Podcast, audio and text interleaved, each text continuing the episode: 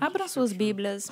Nós vamos fazer referência a duas porções diferentes das Escrituras hoje. A primeira é Salmo 68 e Efésios, capítulo 3. Vai ser uma logo após a outra, então já pode ir abrindo Salmo 68 e daí Efésios, capítulo 3.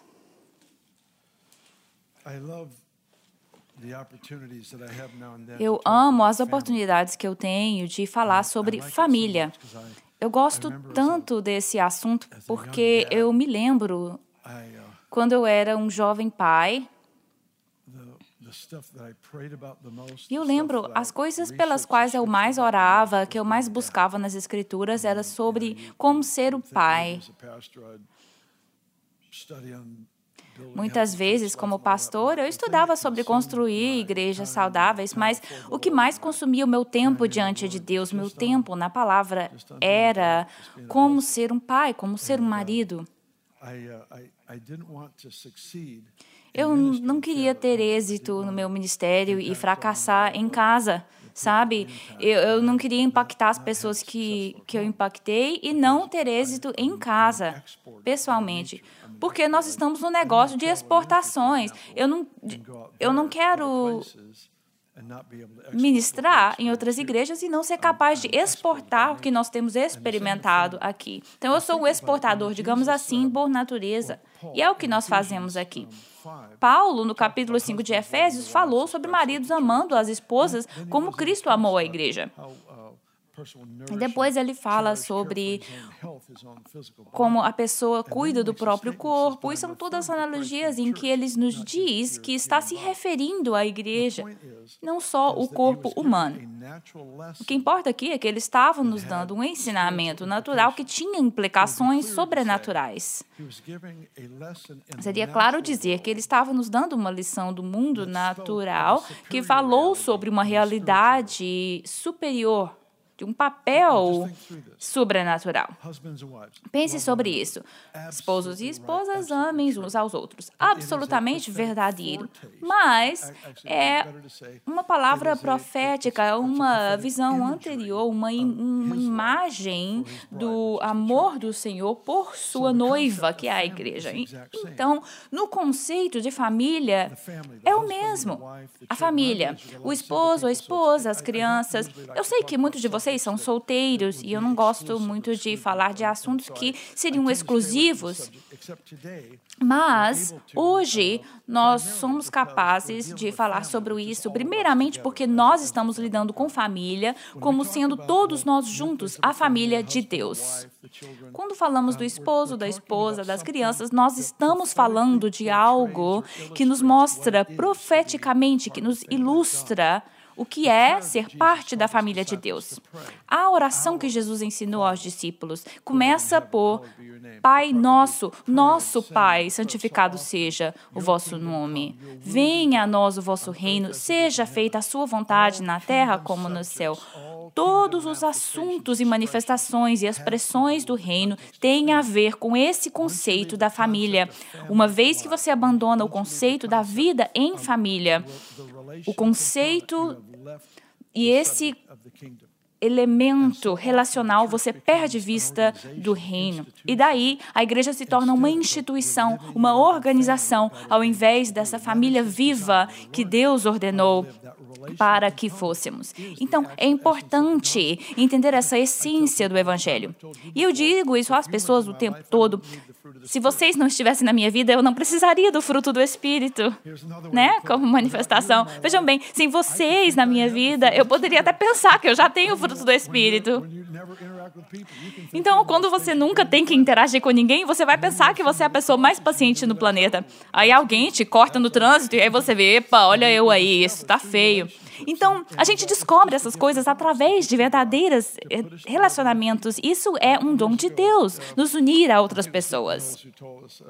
Alguns anos atrás eu ouvi que Deus nos aflige com as pessoas que a gente precisa. É uma promessa muito boa, né? Coloca isso lá na sua geladeira. Então, isso o conceito de família. o núcleo da família, o esposo, a esposa e as crianças, é uma ilustração verdadeiramente do que é a igreja. A ordem, mas ordem é sempre para os propósitos da vida. Ordem não tem uma autosserventia. Você não tem uma ordem para as coisas porque as pessoas têm títulos. Não. Ordem libera a vida. É um processo através do qual tudo se desenvolve né, na vida. Então, há essa estrutura, essa ordem em tudo que fazemos. E sempre serve esse liberar de vida. Isso no contexto, contexto de relacionamentos é sempre Deus dizendo: é assim que você pode derivar o máximo da sua vida. Quando ele fala, por exemplo, que no sétimo dia é o dia de descanso, não tente mudar isso, só obedeça. Só descanse. Você vai viver mais, mais, você vai ser mais feliz. Funciona. Não tente reescrever o manual. Não é? Não tente escrever uma, uma visão revisada do século XXI, o que Deus já escreveu. Não. É melhor descansar. Então vamos lá. Salmo 68, vamos ler aqui a passagem e depois a outra em Efésios 3. Então, versículo 5 do Salmo 68. O pai dos órfãos e defensor das viúvas é Deus em sua santa habitação. Ali nós já vemos o coração de Deus revelado. Deus está se inclinando né, essas pessoas. E o que me impacta aqui é que você sabe quando Deus fala que diga ao fraco, eu sou forte, ou em outra passagem, peraí, agora eu não me lembro, mas o conceito aqui é que o Espírito Santo é o, aquele que conforta. Abençoados são os que choram, porque serão é, exatamente. Então, o Espírito Santo é atraído por esse, esse, esse partir do coração que cria o choro. Então, ele se atrai. esse, essa fraqueza, quando nós estamos nessa vulnerabilidade, nós não queremos permanecer ali, mas nós podemos ter certeza de que nesta situação, neste contexto, de, desde que estejamos nos inclinando para Ele naquele contexto, nós vemos que Deus vai sempre ter um coração de um pai que está buscando pelo órfão, pela viúva. Veja o versículo 6 Deus constrói casas para os desabrigados e conduz os prisioneiros à liberdade, à prosperidade, mas deixa os rebeldes apodrecerem completamente. Então veja o versículo 6 de novo. Diz: Deus constrói casas para os desabrigados, mas também diz que coloca o solitário em famílias, em uma outra versão. Então, Deus colocaria cada pessoa aqui, primeiramente em famílias. E o Eric e a Candace meu filho Eric sempre tem esse propósito, como seu propósito pessoal, conectar as pessoas, colocar as pessoas em relacionamento umas com as outras. Avivamento só é sustentável através de relacionamentos, não é sustentável de outra maneira, porque depende em de reuniões. Então, é necessário haver relacionamentos interpessoais. Então, o movimento de Deus depende de atividades mas em relacionamentos. Mas se os relacionamentos se tornam como o lugar onde você coloca o diamante no anel, por exemplo, se os relacionamentos se tornam o um conceito dentro do qual nós colocamos a presença de Deus, nada é impossível para Deus. Então, você, de uma semana para outra, por exemplo, digamos que um amigo seu perdeu alguém, aquele contexto de família e relacionamento o ajuda. Então, no versículo 6, Deus coloca o solitário como um diamante mesmo no anel, em família. E traz o prisioneiro à prosperidade, à liberdade. He brings the bound ele traz o prisioneiro para prosperidade. Prosperidade, que outra versão é liberdade. Então, esse tema do versículo 6 é todo fundamento para abundância. Diga isso comigo. É a vontade de Deus que eu prospere. É verdade, há um propósito para a prosperidade. Nós vamos falar sobre isso em um outro momento. Mas só pensar que a intenção de Deus é nos manter assim, né? em prosperidade, nos mostra que Deus está trabalhando em cada uma das nossas vidas para nos levar a esse lugar de, de aumento, de acréscimo. É o que deve ser o nosso normal. Eu, eu posso falar do que eu quiser aqui, né, gente? Posso até sair do assunto, não tem problema? É, não é? Eu sou aqui o dono da casa. Então, pensar que você pode viver a sua vida sem abundância só me diz que você está com a visão limitada. A sua visão precisa ser sempre para o mais que você é capaz de liberar, liberar para impactar as pessoas ao seu redor. E se você não tem isso, você está focado no próprio umbigo. Religião quer ensinar as pessoas como viver não é? Mas confinados, restritos, restringidos. Já o reino quer construir as pessoas de dentro para fora, pessoas que realmente creem que podem mudar o mundo. Então vamos para Efésios 3 agora, versículo 14. Quer saber? Olha, eu vou ler da versão amplificada, porque é amplificada, mais alta, né?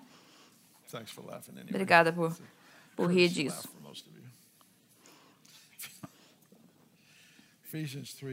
Efésios 3, versículo 14.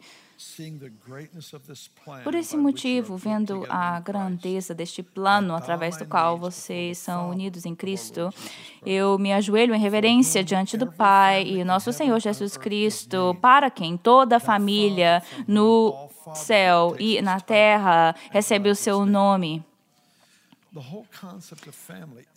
O conceito da família, então, vem de Deus. Nós temos a oração de Jesus, né? Pai nosso, nosso Pai não diz Pai meu, meu Pai.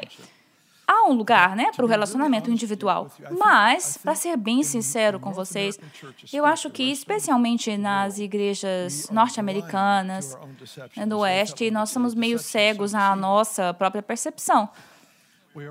Nós somos um pouco cegos para a nossa própria ignorância.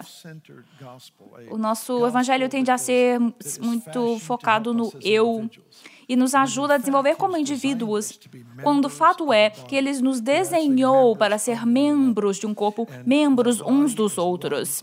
E o corpo é uma ilustração, uma metáfora que nos mostra esse princípio.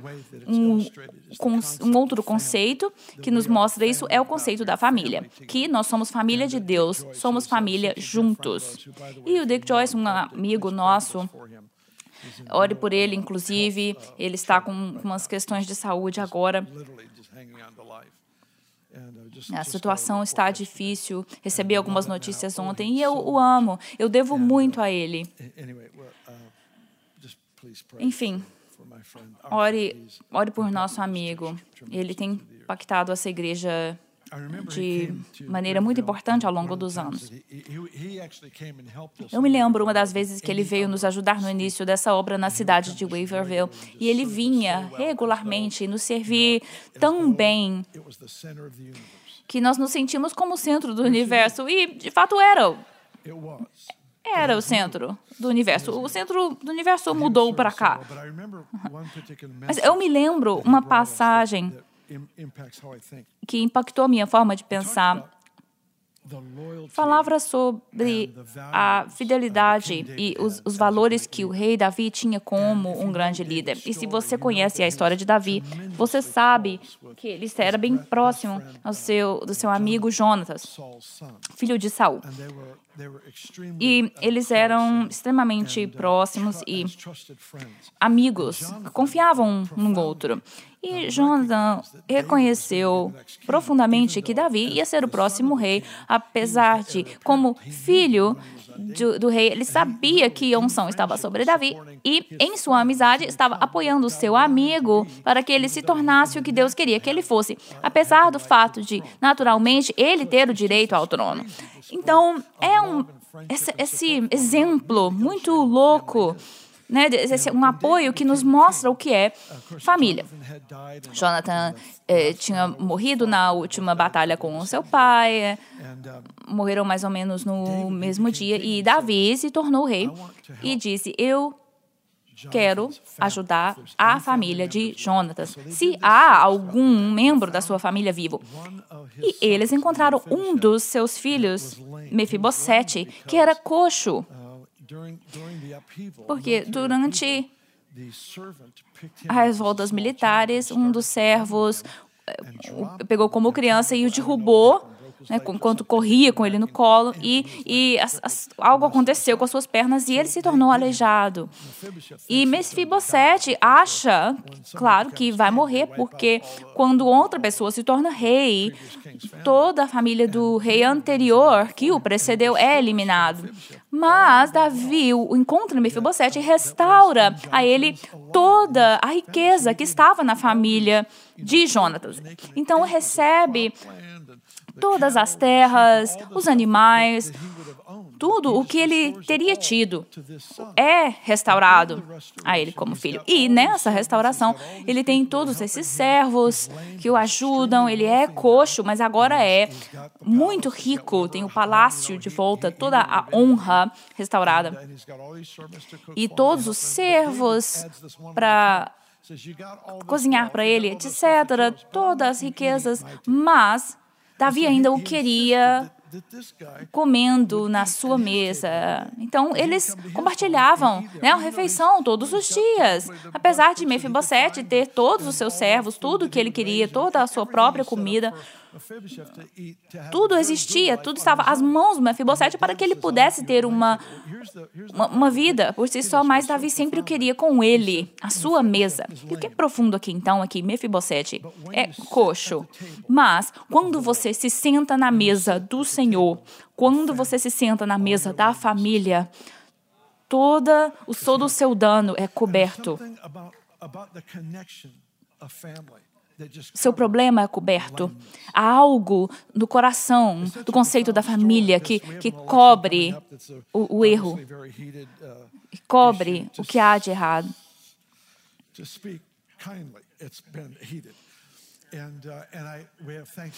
Nós temos os nossos momentos, né, em, em família. e especialmente ação de graças, né? E a gente se reúne para comer né, o, o, peru e todas as comidas daquela estação.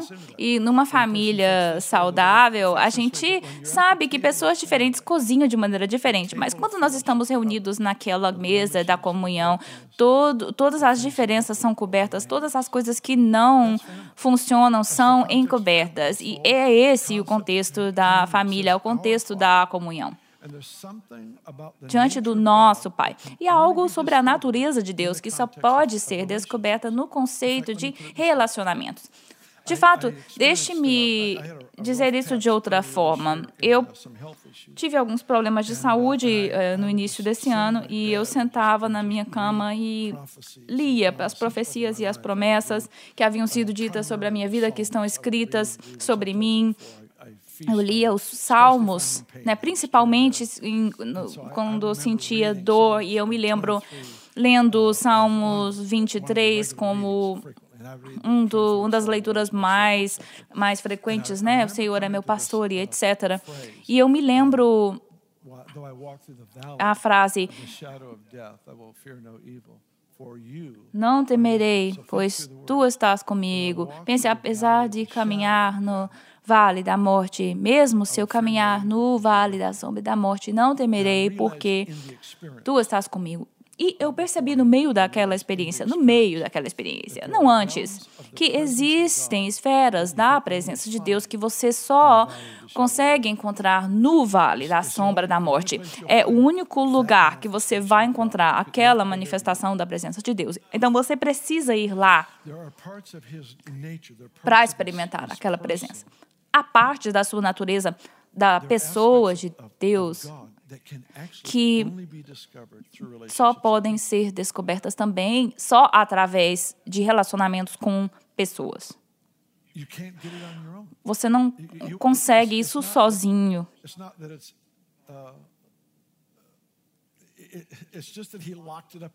É só que ele guardou isso nas pessoas. Ele guarda um pedaço de si mesmo nessa pessoa aqui, nesse outro amigo, outro ali, porque ele quer que nós vejamos a face de Deus na face das pessoas. A natureza de Deus demonstrada em um Jonatas que sabe que ele não vai ser rei, que você vai ser rei. É uma pessoa que sabe e diz: Olha, os meus objetivos são secundários na minha vida.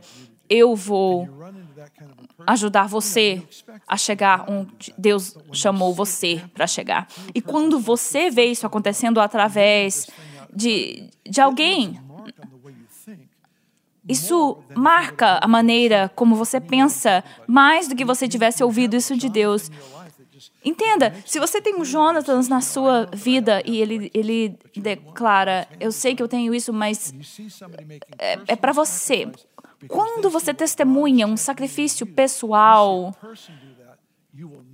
através de uma pessoa viva diante de você, você nunca vai esquecer. Quando você ouve isso num culto, você pode esquecer, mas quando você vê isso em carne e osso, através de um relacionamento, de uma amizade, aspectos da, da pessoa de Deus, do caráter de Deus, são descobertos. E estes aspectos só podem ser descobertos no contexto de relacionamentos. Quando nós estamos trabalhando juntos, esses aspectos são desvendados. Eu vi um casal velho, muito velhos. Eu, eu vi uma imagem deles, era uma foto muito muito linda, um esposo, uma esposa, eles ficavam caminhando de mão dados e eram, eram velhos, mas muito velhos. Eles não eram assim jovens velhos, anciões como eu, eram muito, muito velhos. E estavam né, de mão dada nessa imagem, nessa foto. E, e havia uma pergunta associada àquela imagem, né? Como você conseguiu permanecer casado por tantos anos? E a resposta deles foi: Nós nascemos numa época quando algo quebrava, você não comprava um novo, você consertava. É profundo, não é verdade? Pensa nessa cultura descartável que nós temos hoje.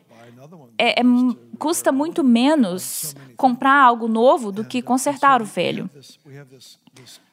Então, nós temos esse conceito que é quase uma parte do nosso pensar natural onde quando algo não funciona muito bem, você, você só substitui. E isso penetra, né? Como nós, nós lidamos com família e lidamos com as crianças, e relacionamentos de forma geral e, e a igreja. Quando, ah, na verdade, Deus nos está nos chamando a maturidade bíblica para conter o movimento de Deus que dura através de gerações múltiplas. Eu não sei se há algum movimento de Deus que, que encaixou, que preencheu plenamente o, conte, o conceito de família. O que eu digo isso? Eu sou o pai. Eu sou um pai. Olha só, eu, eu fui ungido para ser pai. Quando seus filhos crescem e têm os seus próprios filhos, você ainda é um pai. Eu sou pai. Para isso que eu orei mais do que tudo. Eu ia no quarto dos meus filhos todas as noites, até o dia em que eles começaram a, a ficar acordados mais tarde que eu. Mas todos os anos, eu, eu na cidade, ou mesmo mesmo chegando tarde em casa, eu entrava no quarto deles, impunha as mãos sobre eles e eu orava, eu profetizava. noite após noite durante anos. E eu me lembro as minhas, as minhas orações. Eu orava, Deus, eu quero que os meus filhos tenham esse coração para te conhecer. E, e, e, um dia eu achei o versículo em Jeremias 24 em que Deus disse: Eu vou te dar um coração aos seus filhos para me conhecer. E eu, e eu tive certeza que era bíblico. Né? Então, eu, realmente eu podia orar isso. E eu, eu declarei ainda mais né, que, sobre os meus filhos, profetizando: vocês vão impactar nações, noite após noite, né, para que eles tivessem um coração para conhecer a Deus. E, e antes deles dormirem, eu conversava com eles e eu, eu contava para eles é que eu queria que eles pedissem ou perguntassem para Deus o que era impossível para mim, pessoalmente, né, como pai. E eu dizia para eles: olha, lembre-se que você faz parte de uma equipe que está aqui para mudar o mundo e eu quero que você durma com esses, essas coisas impossíveis na sua cabeça. E quando eles dormiam, eu impunha as mãos e orava. E eu descobri há alguns anos atrás que eles estavam acordados, né? eles sabiam, eles ouviam que eu estava orando e eu não sabia disso, mas Olha, a gente não para de ser pai, né? Depois que eles crescem. E, então, hoje em dia, eu tenho nove netos. E, estou realmente, continuo plantando neles no melhor possível. E amo as promessas sobre os filhos. E eu estudava a Bíblia só para descobrir as promessas para as nossas famílias. E eu pastoreava a igreja, mas o meu, meu objetivo principal era êxito em casa. Isso para mim é sucesso verdadeiro. Eu quero ter êxito em casa e que isso transborde né, para dentro de todas as outras áreas da minha vida. Então, é, eu, eu sempre quis explorar o que era relacionamento, o que são relacionamentos saudáveis e deixar que isso seja, que isso fosse inspiração para as outras áreas da vida. Porque está escrito que as suas crianças, os seus filhos, vão ser ensinados por Deus. E eu, isso era o que eu orava. E é isso que você faz quando você é uma família. E é o que você faz hoje, mesmo quando a família cresce.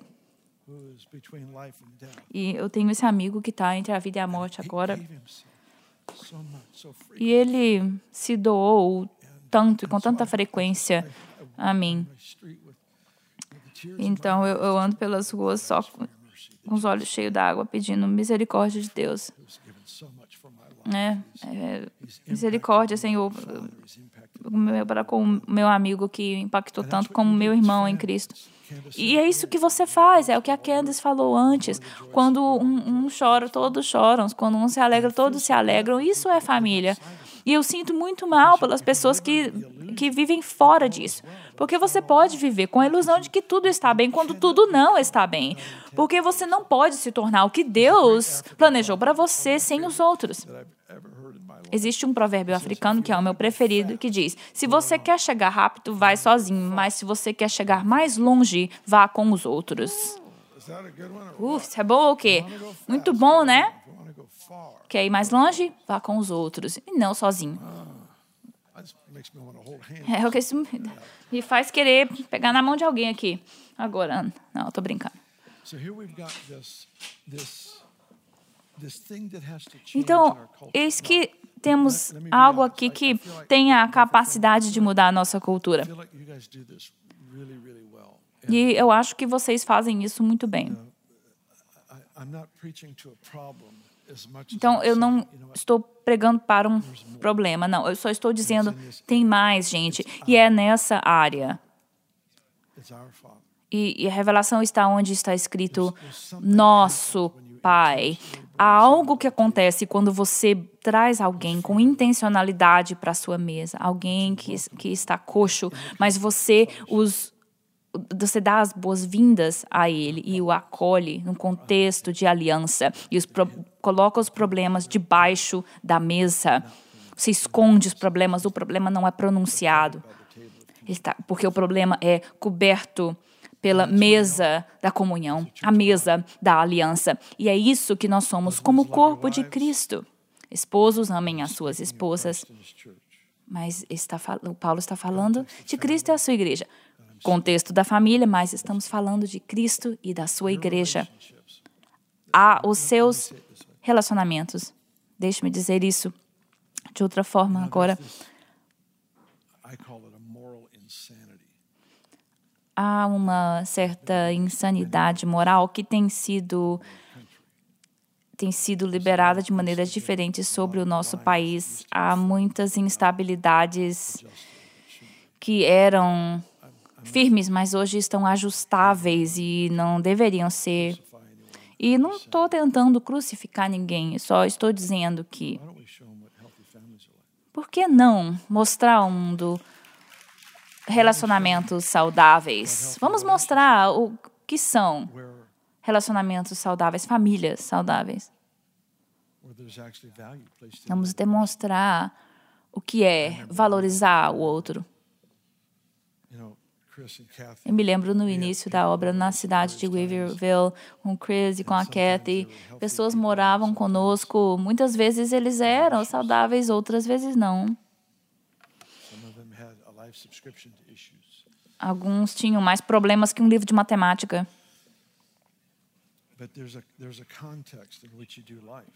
Mas há um contexto no qual você pode viver a sua vida. E eu me lembro, né, como uma família que, que vivia o dia a dia juntos, o Charlie e a Julie que viveram quase 40 anos juntos conosco, e o, Danny, e o Chris e sua esposa eram todos jovens, e nós vivíamos a vida e criamos os nossos filhos juntos. Nós aprendemos uns com os outros. E de alguma forma algo aconteceu naquele contexto que se, se tornou um conceito exportável. Tudo que você vê e experimenta aqui nessa igreja hoje só existe porque há anos atrás alguns casais jovens escolheram criar filhos para Deus.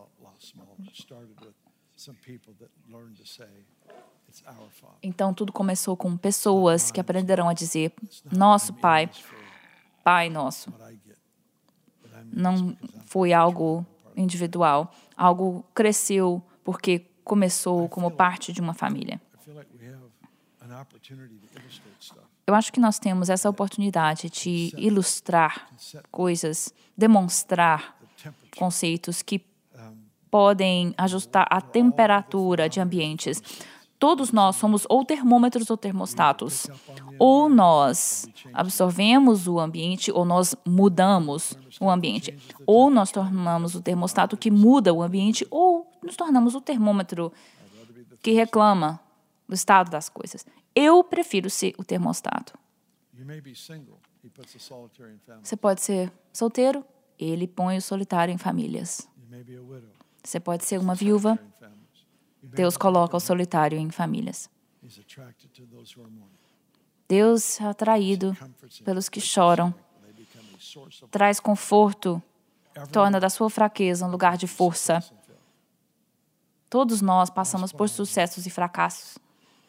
E a última coisa que eu quero dizer é que uma das partes mais fortes da nossa família, a vida em família, é o elemento de missões. E eu creio tanto em missões. Sei que parece estar fora do contexto, mas eu creio muito em, em esse enviar as pessoas. E nós temos dos pessoas, né, dos nossos no mundo todo, e nós estaremos mandando mais mil né, para uma missão eh, de curto prazo. Esse, esse id do Evangelho é uma grande parte do Evangelho e é importante para nós. Mas há uma outra parte, e é uma parte que nós estamos aprendendo a enfatizar. Não é o id, é o venha do Evangelho. É, é onde, onde diz: desperta a, a, a chegada à sua luz, as, as nações verão a sua glória. As nações virão para a sua luz e reis. Então, o outro aspecto do evangelho é que nós nos tornemos pessoas, que as pessoas, outras pessoas serão atraídos. Pessoas que virão até nós. Isso é uma grande honra. Que vocês venham, eu, eu, eu nunca eu quero descontar isso. Está escrito que nações viriam para a, a, a tua luz. Mas ele nunca disse que não haveria uma visão associada a isso. Da mesma forma que você vai para a, uma fonte de água. Da mesma maneira, as pessoas estão procurando por aqueles que reinam em vida num contexto de relacionamento, num lugar que é seguro para eles, onde há pessoas que eles, nas quais eles podem confiar. Então, o Senhor nos chamou para reinar em vida, não sobre pessoas, mas em vida. E esse é o chamado para todo aquele que crê. E é por isso que eu amo essa série, os fundamentos da abundância, porque eu creio que todas as pessoas, todos aqui que estão ouvindo, foram estabelecidos pelo Senhor para entrar num novo nível de abundância em relacionamentos, em saúde, nos negócios, nas áreas emocionais, mentais, em ministérios, todas essas áreas, todos os sonhos do seu coração. Muitos de vocês agora terão seus sonhos de infância acordados. Porque Ele é o Pai que galardoa. Essa é a natureza do Pai. E esse, esse é assim que nós vamos, nós vamos terminar aqui, né, essa mensagem. Eu, eu disse que só tinha mais uma coisa que eu ia dizer, mas eis a segunda parte da última coisa.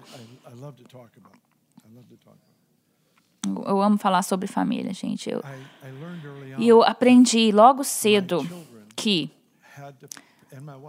os meus filhos e minha esposa sempre teriam que pagar o preço por quem eu era.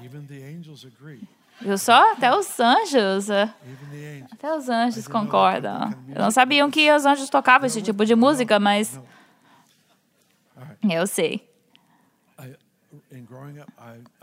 Então, logo cedo, eu sabia que não era algo algo que eu poderia controlar. Eu sabia que qualquer um que, que faria parte da minha família teria que pagar o preço por eu ser quem sou.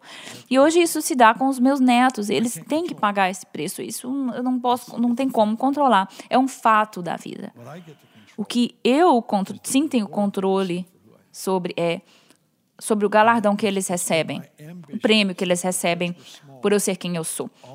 E é sempre tem sido a minha ambição né, de, de me certificar de que o galardão para os meus filhos ia ser maior do que o preço que eles têm pago por eu ser quem sou. Então, sim, tem um preço a pagar para seguir a Jesus, mas o que eu aprendi até hoje é que o galardão é muito maior do que o preço a pagar.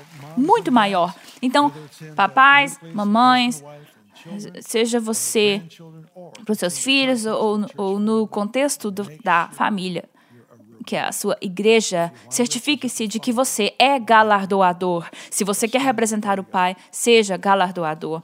Fique de pé, vamos orar. Now, before, if we could uh, just have all movement just kind of come to a standstill.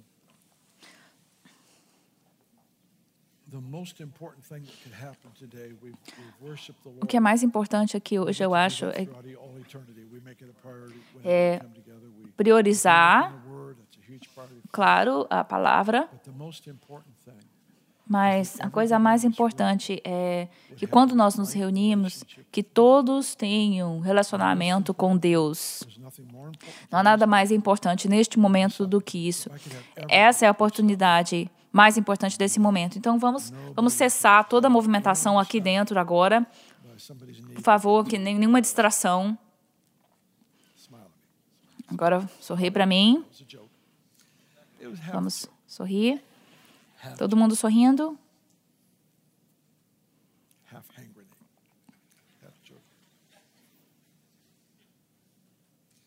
There are people here who Alguns de vocês aqui hoje que nunca entregaram a sua vida para Jesus. Jesus, quando você o recebe como seu Salvador no seu coração, ele te muda de dentro para fora. Isso não é um contrato para ser membro de uma igreja. Não, trata-se de relacionamento com Deus. É Deus te convidando para a sua família, a família de Deus. E se há alguém aqui hoje ouvindo, que precisa disso hoje e, e não quer viver nem mais um momento sem relacionamento com Deus. Ou talvez você está numa outra direção, você quer acertar sua vida com Deus. Coloque suas mãos diante de você. Eu quero reconhecer você e nós vamos orar. 10 segundos. Quero ver todo mundo aqui. Quero todos vocês diante de Deus. Você não vai viver nem mais um minuto sem estar em relacionamento com seu Pai, com Deus. Temos muitos aqui hoje. Obrigado, Senhor. Que lindo, que maravilhoso.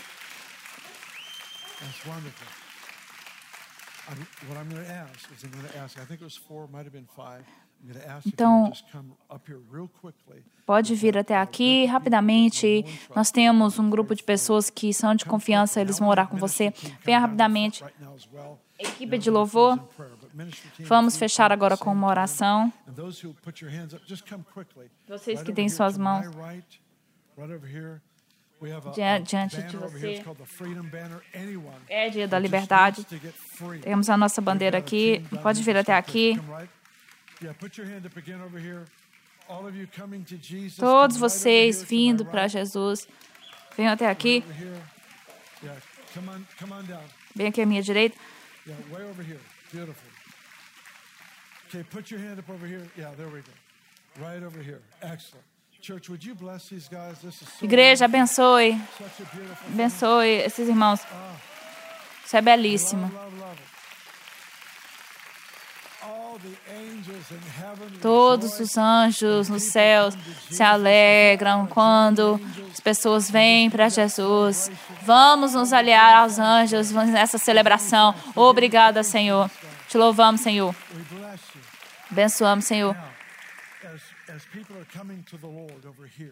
À medida que as pessoas estão vindo para Cristo aqui, e nós temos um, a equipe.